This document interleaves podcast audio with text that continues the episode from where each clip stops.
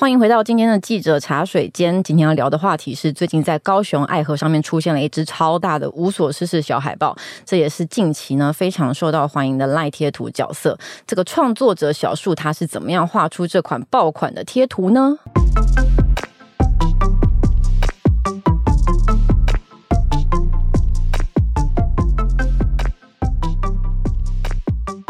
？Hello，大家好，我是以华。今天我们邀请到的是君毅跟我们对谈。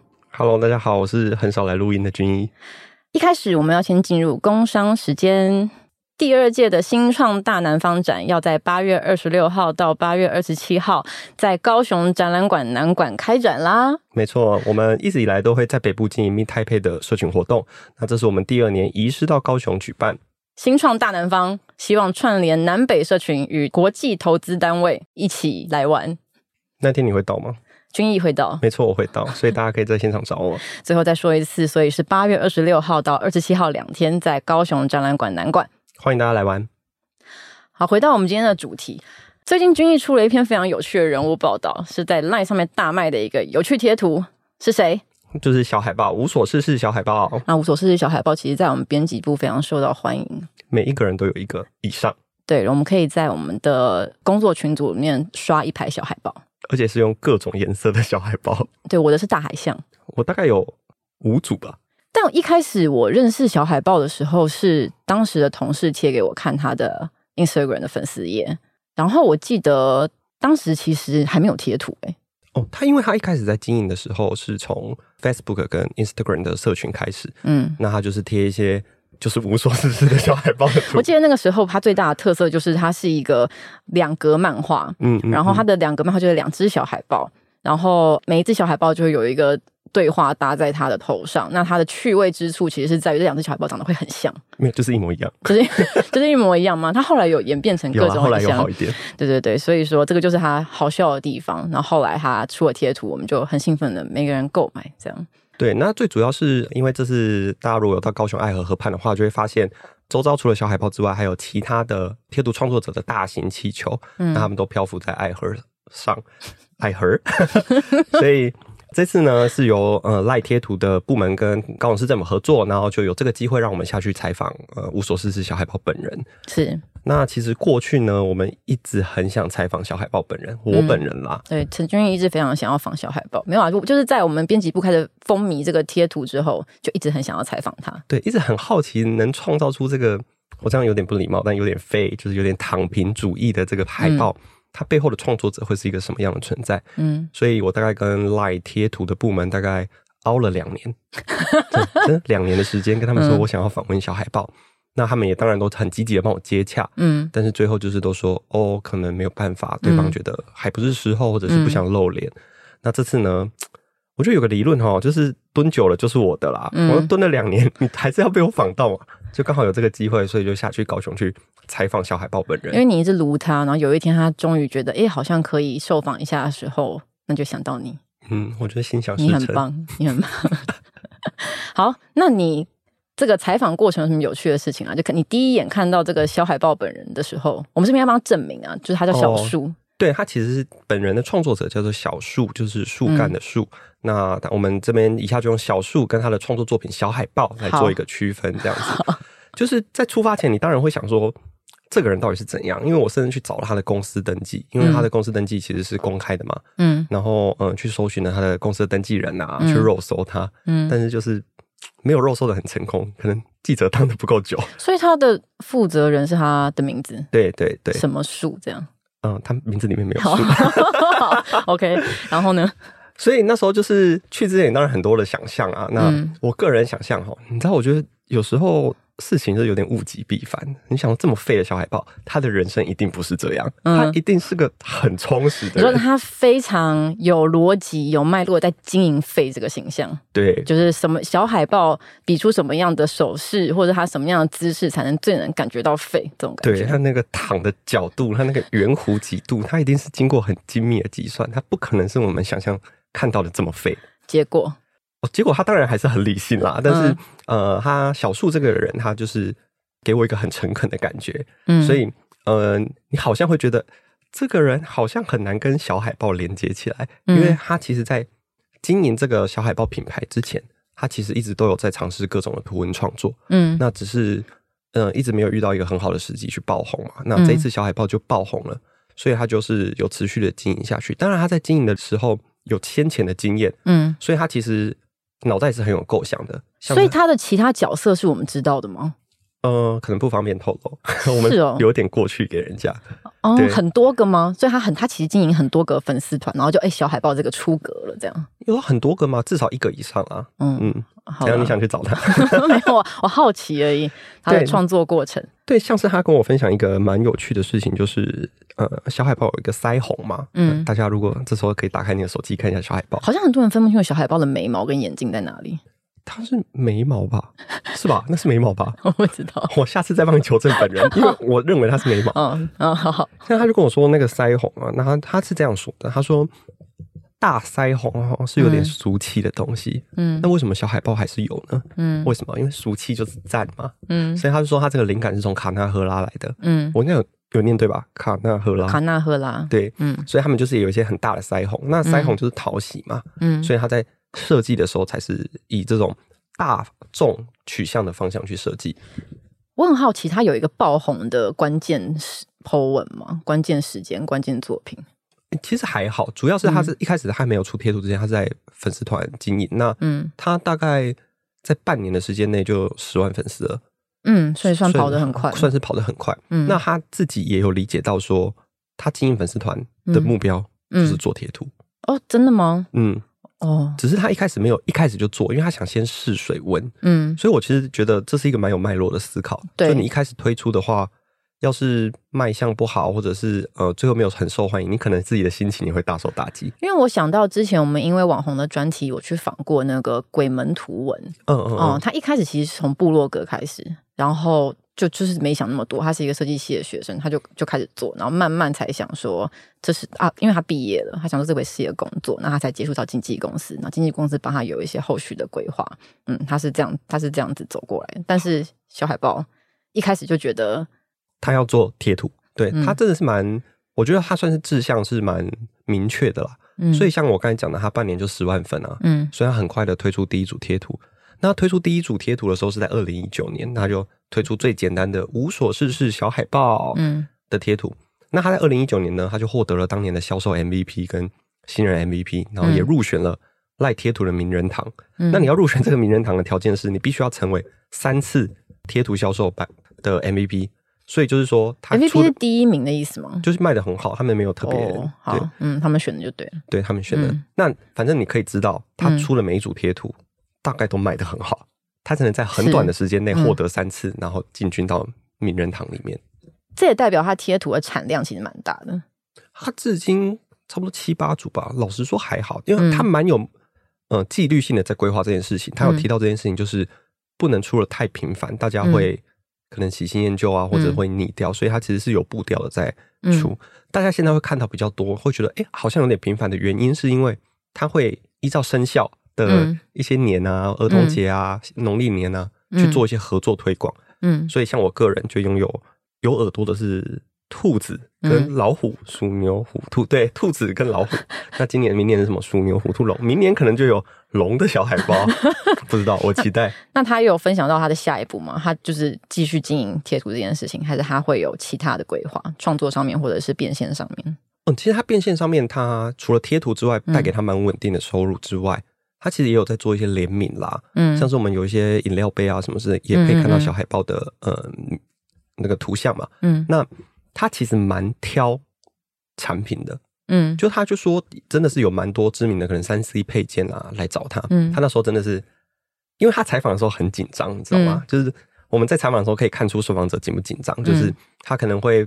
手一直搓揉他的大腿，嗯，或者是握拳，然后一直放松，握拳放松这样子。所以说，一般来讲，不是指定小海豹。哦，对对对，一般来说可能就觉得这是蛮紧张的。所以我感觉到他一开始受访的时候是有点紧张的，嗯。但我们在讲到这个联名的时候，我觉得他算是蛮难得，就是很坚持、很坚定的说，嗯，他觉得小海豹值得 top，嗯，就是他要最好的商品，嗯，他才要最棒的商品，他才要联名，因为他不想要贩售他的流量，嗯。那他现在做什么样的联名？已经看得到的。现在之前有蛮多的吧，比如说一些杯子啊，然后或者是一些饮料啊。嗯、他的目标是想要往他自己想做食物，嗯，因为食物的进入门槛对消费者的进入门槛是最低的嘛。嗯，你如果要去买一个什么，嗯，不知道小海豹的麦克风，有小海豹麦克风吗？就可能比较难买。但如果是食物的话，饮料你可能会很容易的购买。嗯，他有出娃娃，嗯，对，很合理吧？很合理。对，小海豹就应该要娃娃。嗯，不过在这篇你的报道里面看到一个蛮有趣的点是说。就一开始我们讲到说，它其实最有趣味的地方是它的两只小海豹长得会一样，但是呢，这同时也是他在创作一段时间之后所感受到的局限。嗯，就是他自己觉得，这也很有趣。他说，做一个创作者最幸福的事情，嗯，就是你要出两组图，但两组图可以长得一样，就是他不用再另外，他只要换那些字，嗯，就好了。对创作者来说是一个蛮省事的事情，嗯，而且因为它的特性。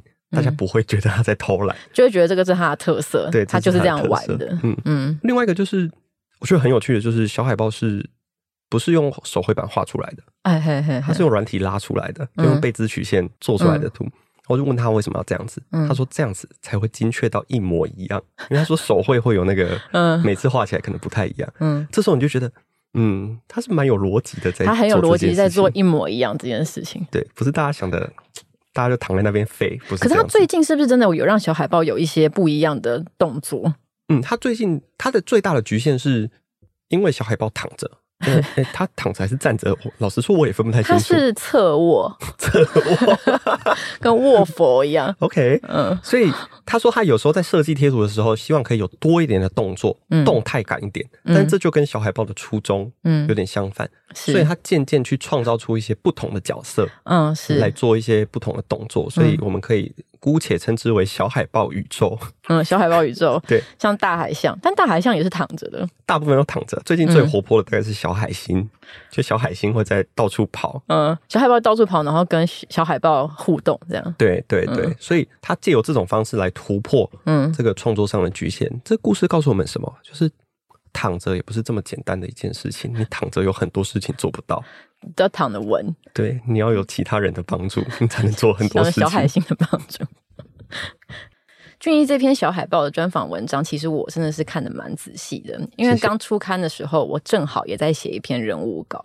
那因为我们平常比较处理多的题目，会是跟产业啊、跟财经比较相关的主题，但是呢，就是对于产业来讲，里面的人物故事，其实也是一些对我们来说很重要的题材。但是他在写作的过程上面手法就会不太一样，嗯，嗯，嗯，所以我当时是先看到小海豹这一篇，我觉得君毅写的很有趣，我很用心。你要不要讲一下那个结尾的故事？我觉得那个很有趣。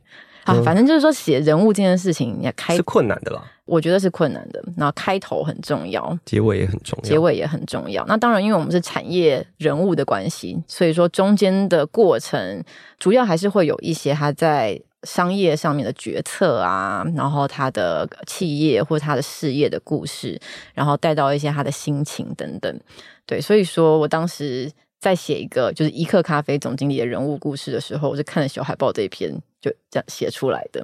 所以说，我觉得也可以聊一聊我们在人物写作上面的一些有趣的事情。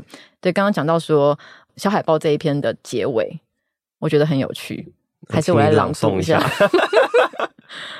这可以最后一段朗诵一下，君一是这样写的：未来小海豹还没有跳脱静态图像之外的计划，大多数贴图创作者也还没有可循的成功案例，少数人会努力不懈的创作，且已在高雄致残，能无所事事的，还是只有这一只小海豹。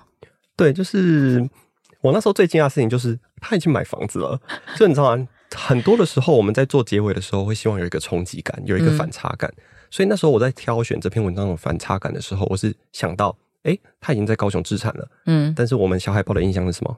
废，嗯，躺，所以这是一个很好的反差，嗯，那当然是最终出来，呃，这个跟编辑讨论的结果嘛，嗯，那我其实原本还有写另外一个版本的结尾是，他已经在高雄置产了，是。能废的只有小海豹跟你跟我，对对，我只有我们这些喜欢小海豹的在认同他的废。对，其实小树本人呢，对，他其实是很厉害的创作者，但是最后好像说会有点好像说在骂读者废，所以最后是虽然我心里没有这个意思，但是就是是指就像以华刚才讲的，我们认同这个小海豹很废我们向往废，我们向往，对，我们向往，我觉得讲的很好，就是我们向往这样子的呃想法，或者是他的行动，嗯、因为他一举一动都是废嘛。嗯，但是最后还是觉得好像不是那么恰当，所以就修改了很多。那就像你话讲的、啊，我们是算是财经商业媒体嘛，所以在人物的撰写上面，我们比较很难纯人物去写。嗯，我们必须要去带到他的商业决策，嗯，他的思考模式，嗯，所以要怎么让这些事情变得有趣？嗯，因为你要写一些风花雪月，当然是不是说很简单，嗯，是很容易引起大众的共鸣，嗯，所以我们希望把读者都带进这个这个人物他在做决策的时候的心情，嗯，其实是很困难的，嗯，我通常比较偷懒的做法就是开头跟结尾。风花雪月一点，这是因为这是我们最能 风花雪月的地方。就是说写稿这件事情，有时候到后来就会觉得有一些小套路，嗯嗯嗯，嗯，就是要有人物感、有人味，或者是比较抒情的部分，那我就开头做出来，那中间就是。所以我们有时候很常看到一些报章杂志啊，嗯、他们很喜欢用一些场景描述来开头。嗯，下午三点，我走在光复南路的窗边，有一道光照进来，我走进。某个公司的办公室，对之类的，其实都是为了让读者有身临其境的感觉啦。嗯、其实我们也不能说啊很腻，当然我们还是要努力，嗯、我们要努力。对，但是这的确是一个很常见的呃手法，常见的手法。对，我就是觉得是小套路啦，就是你这样子做的话，可以比较快速的达到这样子的效果。嗯、但我其实时常觉得，一篇好看的文章，你真的就是要从头开始写。嗯，这个讲法是不是很怪？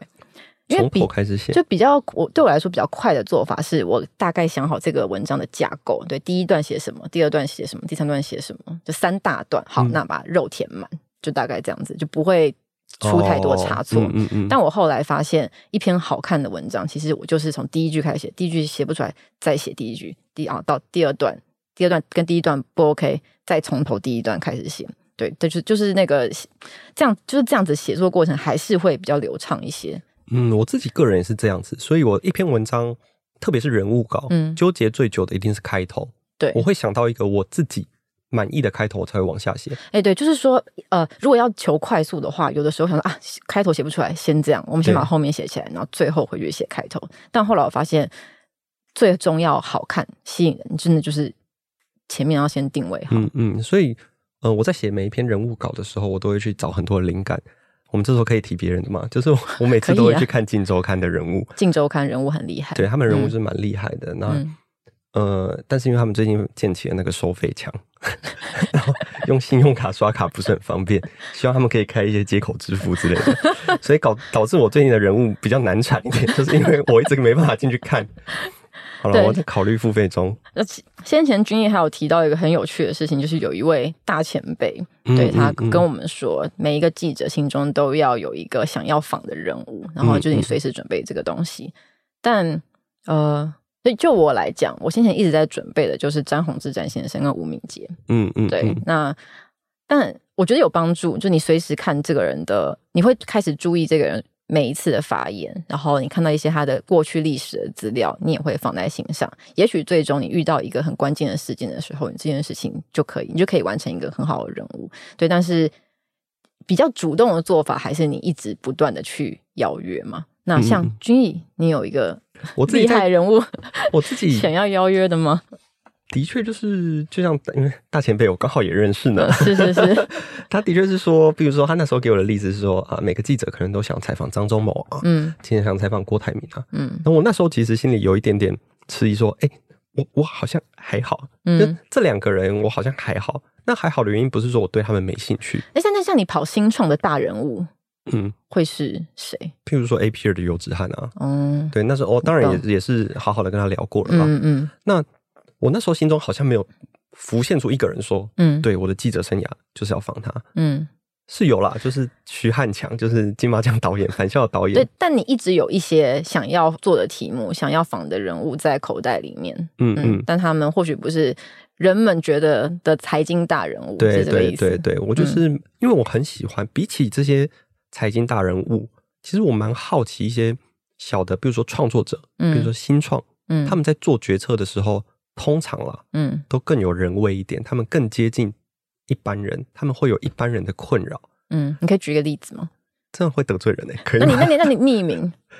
嗯，哦，比如这样子讲好了，我们好像很少聊到说哦这些，呃，或者是聊到的时候也是轻轻带过，就是很多财经大人物怎么做生活跟家庭的平衡，嗯，对吧？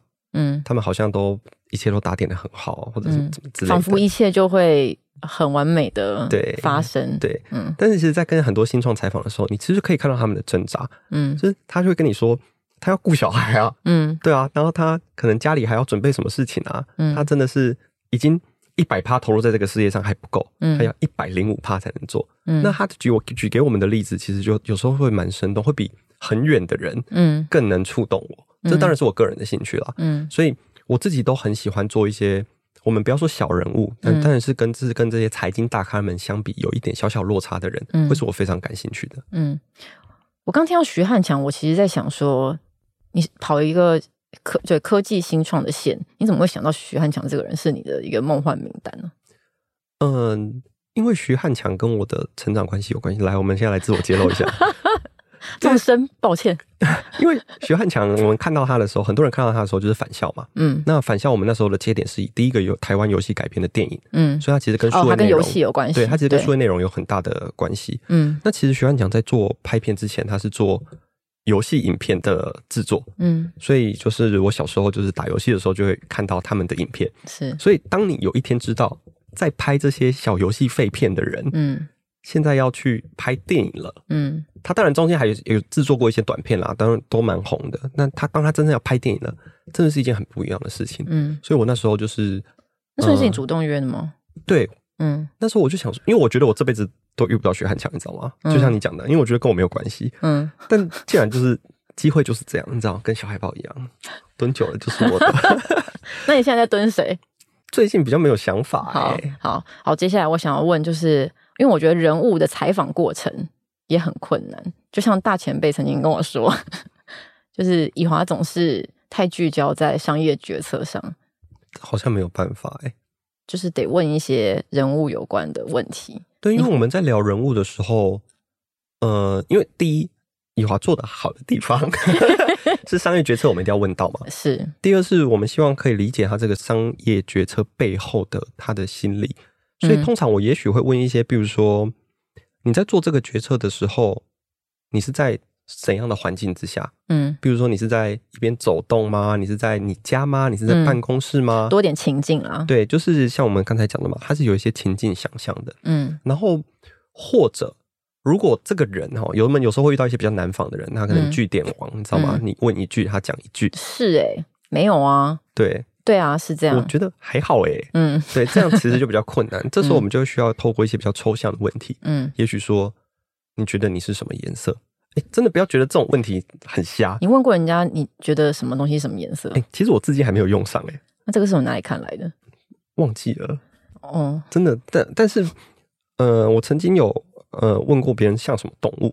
嗯，你像什么动物？你觉得你自己像什么动物？对对对对对。那他回答你什么？这居然答得出来，太难了吧？但是我们是测访别人，问他说：“你觉得这个人？”哦，问 A 说：“你觉得 B 像什么动物？”嘿嘿嘿，这样子，因为 B 实在是有一点点据点。没有，其实就是还好诶，是不是这个都不是一个很难处理的回答。真正难处理的是他没有后续，就可以是，可以不知道，可以还好。那还好的原因是什么？对，就是要这个就是要把它问出来，追问下去。嗯，那就是的确当记者很困难的事情就是。当你记者名片递出去，你好像就要对方 对你敞开心房，嗯，那有时候真的是不是这么简单啦，嗯，我们只能，其实我们很多所谓的经营路线，其实也是在经营人脉，嗯，我们要让他不断的在记者会上面看到我们啊，在活动上一直看到我们啊，让他知道说，我可能两年内不会离职，没有，不是这个，让他知道你真的关注了他很久，对，让他知道 他是认识我的，这样他下一次跟你聊天的时候，他可能也会比较认识你这样子，嗯嗯嗯。所以人物采访过程里面，你有必问的问题吗？人物采访过程里面有必问的问题吗？啊、好像没有诶、欸，因为每一个人你是什么星座？哎、欸，我不是这个类型的、欸。因为你有写到小海豹什么星座啊？小树什么星座啊？对不起。嗯嗯，因为他是自己讲的哦。因为我他在描述自己的时候说的。来了，我要讲，我不是这么相信这个，不是这么相信星座。对，所以我觉得这好像不是我的必问题。那你有什么必问题吗？嗯哎，我没有哎、欸。人物很难有必问题吧？就是他都是，比如说法说会，他是他是看这个人是谁，而你想问他什么？嗯，所以人物真的是在做准备的时候要做很久，你真的是要对他身家调查，不要去问人家问过的问题，要拉出时间轴。对对对对，这个忘记是从哪里看来的？方慧珍吗？呃，房房慧珍曾经来帮我们那个讲课、教育训练的时候，他就很强调这件事情。嗯嗯，每个采访都要先拉一个时间轴出来。我觉得很，我觉得很有用。嗯嗯嗯嗯嗯，就其实就算是记者会一个活动发布，你要了解一个可能新功能、新产品，你也是要知道时间轴长怎样。嗯嗯嗯，因为其实你每次再回去查，都会蛮浪费时间的啦。老实说，而且笔记要做好，你以后还永远用得到。嗯嗯嗯，我们都算有在做笔记的小记者。好，那你小海豹为例好了，你去采访小树之前，你心中有很想要问他的问题吗？老实说，还好。我心中那时候最大的冲动，我想看一下他长长什么样子。当然，我们以一个财经商业媒体来说，我们当然要问他的是他的创作历程，嗯，那他目前的阶段性成绩，以及他的未来发展，这个当然是必问题嘛。是，那他个人就是我们，因为老实说，他之前不露面嘛，所以没有太多的采访，所以我能做的功课，老实说不多，嗯，所以我只能回去翻他的粉丝专业，大概理解说他的肺是。肺什么方向的？嗯，像是小海豹很常提到吃的，嗯，那他是一个爱吃的人吗？嗯，像这种问题就是我们会去延伸去问出来的。嗯嗯，他是个爱吃的人，是哦。他说他喜欢吃盐酥鸡，很符合小海豹。对对，因为肺其实对爱吃是一个肺，可能爱睡觉是一个肺。嗯嗯，像是再睡五分钟是一个爱睡觉的肺。对，鬼门图文阿嬷也是。嗯，不要玩阿妈，对，他也是爱放弃的肺，嗯嗯嗯，对，他鬼门图文的阿妈就不爱吃东西，这是可以讲的，就这个形象比较，就是他他主要是爱偷懒，嗯嗯。嗯嗯，所以说我们真的是在访问人物的时候比较难带着必问的问题去啦，真的都是要量身定做，所以我们每一次人物的访问准备时间真的是，嗯，蛮长的，嗯。好啦，那今天在我们的节目之中，我们分享了很多我们在人物、我们在约访、我们在采访上面的一些小故事、小过程。希望你们喜欢今天的内容。那么今天非常谢谢君毅的分享。如果你喜欢这一集的内容，欢迎追踪订阅数位时代的各种社群，并且给我们五星评价、留言给我们，我们都会非常开心哦。大家再见，我是君毅。大家再见。